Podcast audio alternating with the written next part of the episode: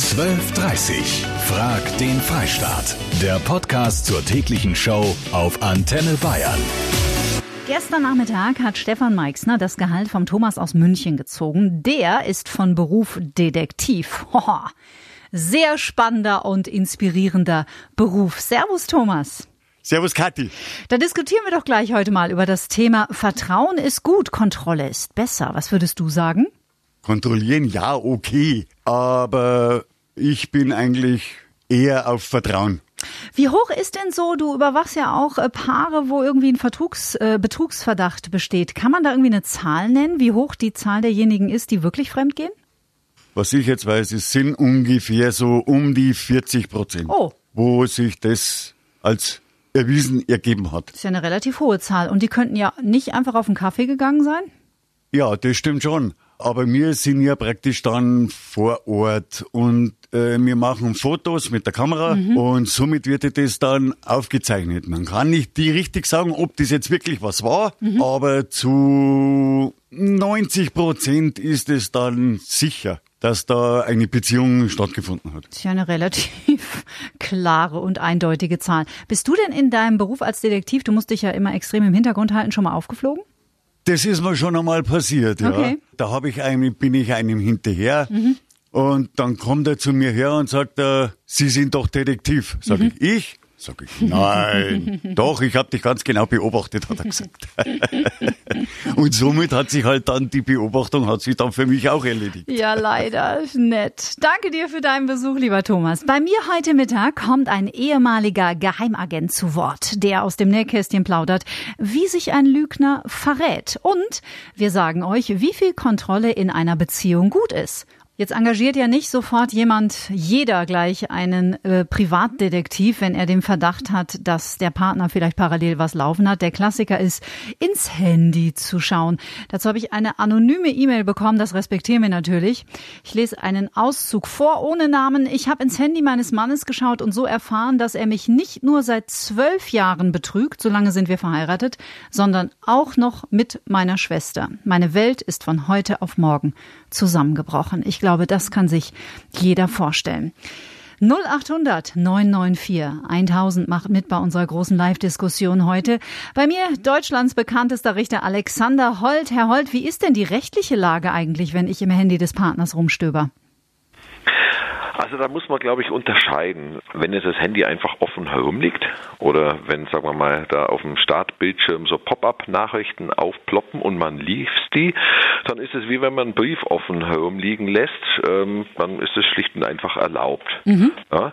Ähm, wenn allerdings jemand das Handy weggesperrt hat und man verschafft sich dann unbefugt Zugang zu dem Handy, sagen wir, es ist in einer Schublade eingesperrt oder so, dann ist es strafbar sogar, Ausspähen von Daten.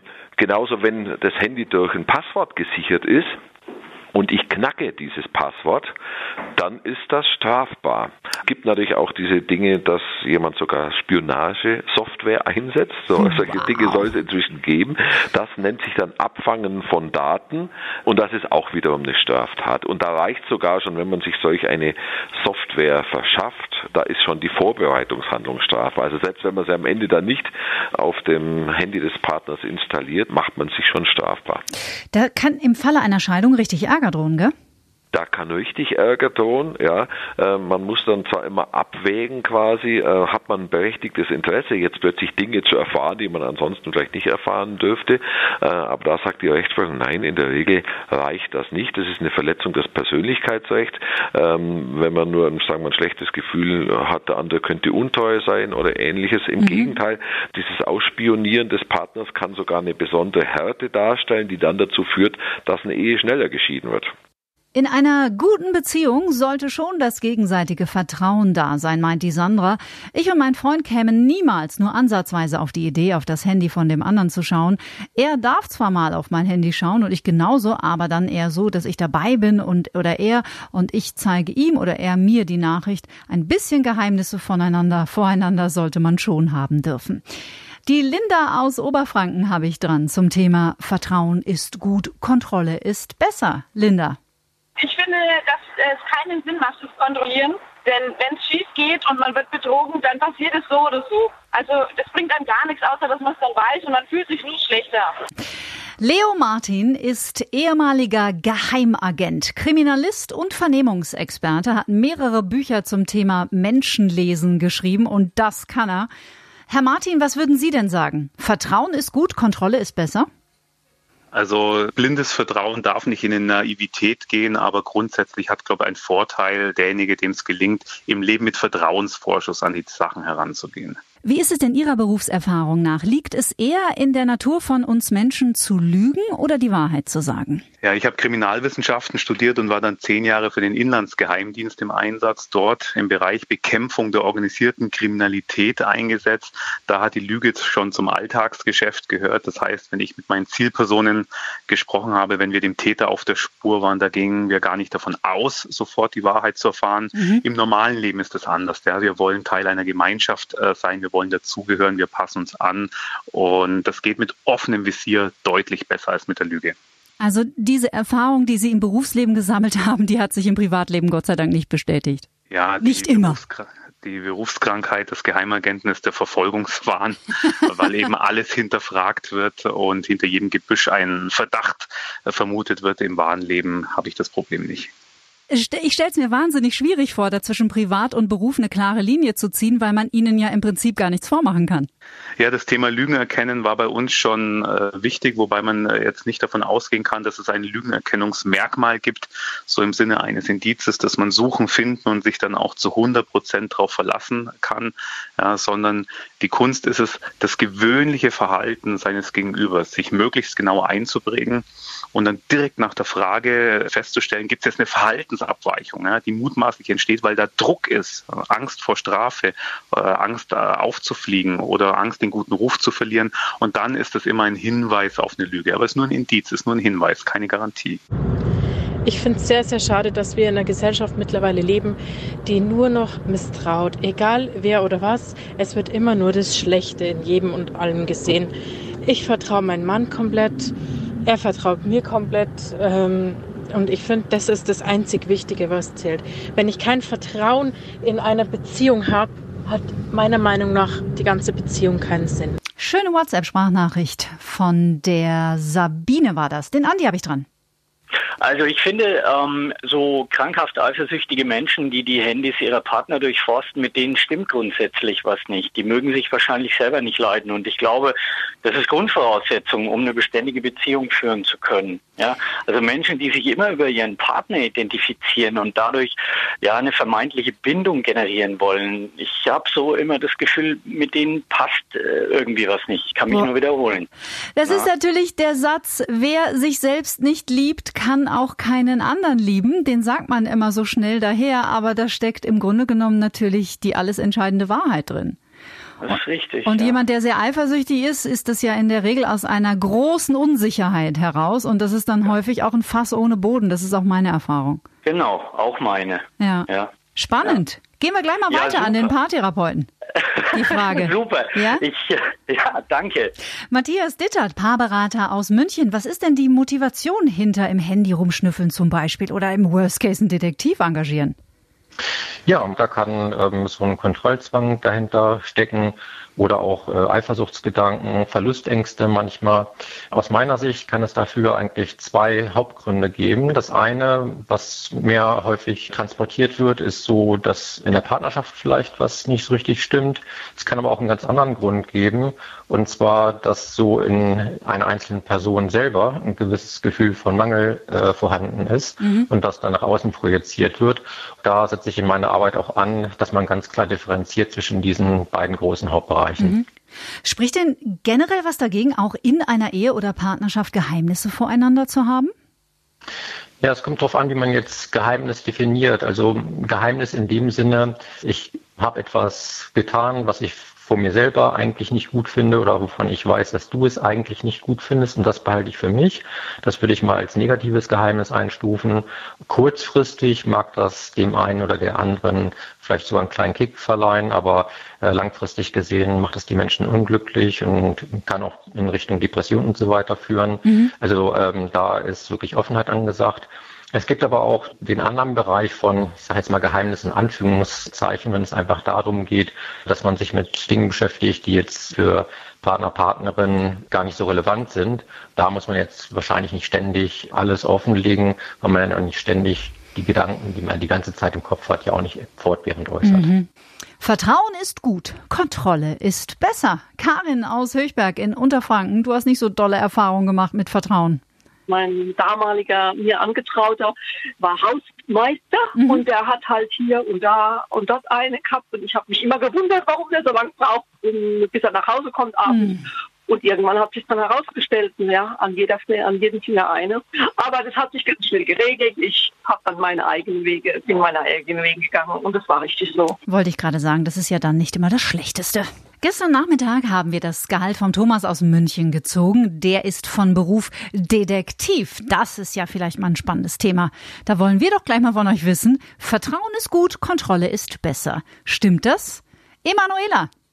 Ich habe festgestellt über die Jahre hinweg, dass Menschen, die irgendwie krankhaft eifersüchtig sind, dass die meistens ähm, davon ausgehen, wozu sie selber bereit sind. Oh. Also wenn, wenn, wenn er selber oder sie selber dazu bereit Scheiße zu bauen, dann projizieren die das meistens auf ihren Partner und kontrollieren dann die, ihre Handys oder so. Äh, ich bin aber glücklich verheiratet und mein Mann und ich, wir vertrauen uns voll und ganz. Sehr gut. Da muss ich mal drüber nachdenken über diese Theorie. Könnte vielleicht was dran sein. Einen jungen Mann habe ich am Telefon, der gerne anonym bleiben möchte mit seiner Geschichte.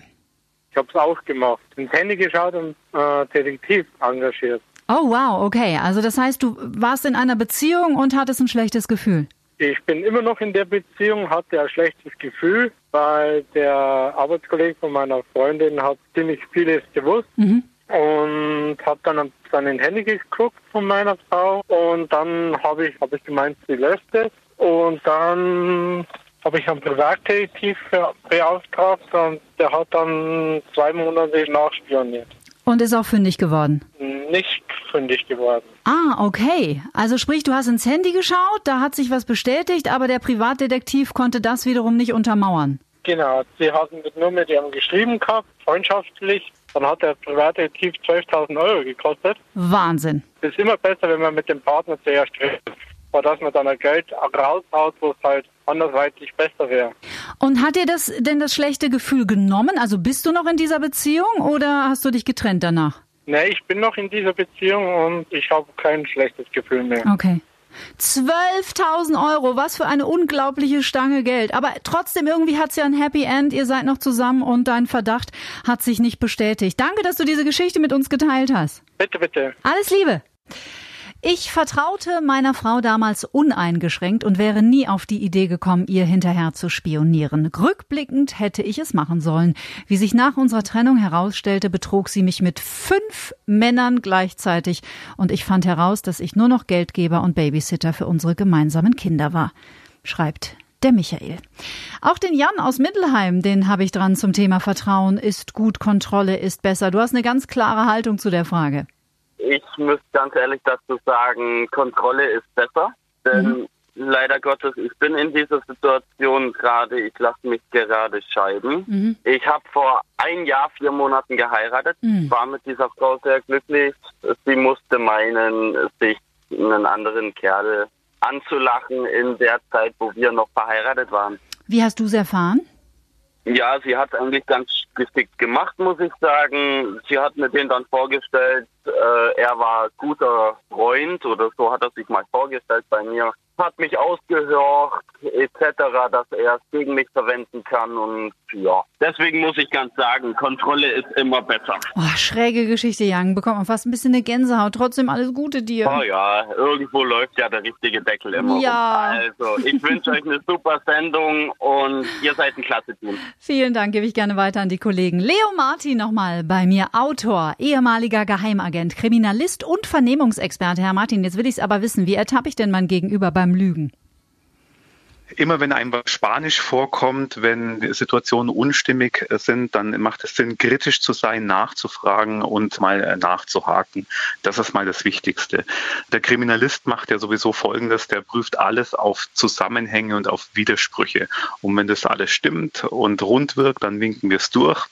Und wenn da irgendwo Fragen auftauchen, ja, wenn ich bei meinem Gegenüber merke, da ist ein Widerstand, da ist eine Resistenz, da ist Druck, dann weiß ich als Kriminalist, hier wird es langsam spannend, hier drehe ich jeden Stein um, äh, hier äh, wird nochmal nachgehakt, nachgefragt. Mhm. Wie viel Wert legen Sie in Ihrem Beruf auf Intuition, auf Ihre eigene? Puh. Das ist eine schwierige Frage. Ja, ja es gibt ja, es gibt kein richtig und kein falsch, ja. Und ähm, manchmal gibt es ja auch keinen äh, wirklich äh, endgültigen Beweis für eine Lüge. Mhm. Das heißt, auf seine, sein Gespür sich zu verlassen, ist schon ein wichtiger Moment. Aber ich habe selbst Situationen erlebt, da war ich mir sicher, wir haben unseren Täter, er ist es, es kann kein anderer gewesen sein. Und später stellt sich raus, er hat ein wasserdichtes Alibi, mhm. es war unmöglich. Und ich habe genau das Gegenteil erlebt, dass ich gewusst habe, okay, hier verschwenden wir unsere Zeit. Er war es nicht. Und äh, sechs Wochen später haben die Ermittlungen äh, gezeigt, es war genau umgekehrt. Also Intuition ist gut und wichtig, aber noch wichtiger ist die Kontrolle und nicht nur das blinde Vertrauen auf die Intuition. Das wäre meine letzte Frage gewesen. Gibt es noch etwas, das Sie überraschen kann? Offensichtlich ja. Überraschungen gibt es jeden Tag, Gott sei Dank, sonst wäre das Leben ja grau. Leo Martin, hochspannend war das. Vielen, vielen Dank und Ihnen einen schönen Tag. Danke, schönen Tag auch. Ciao. Vertrauen ist gut, Kontrolle ist besser. Dem stimmen 46,3 Prozent der Antenne Bayern Hörer bei unserem heutigen Echtzeit-Voting zu. Dankeschön fürs Mitmachen. Dankeschön, dass ihr eure persönlichen Geschichten wieder mit uns allen geteilt habt. Danke auch, dass ihr diesen Podcast abonniert. Wenn ihr ein Thema habt, mich interessiert, was euch beschäftigt jeden Tag, schreibt mir bitte eine E-Mail an antenne.de. Ich freue mich und melde mich bei euch. Einen wunderbaren Tag wünscht euch Kati Kleff. 12.30 Frag den Freistaat. Der Podcast zur täglichen Show auf Antenne Bayern. Jetzt abonnieren auf antenne.de und überall, wo es Podcasts gibt.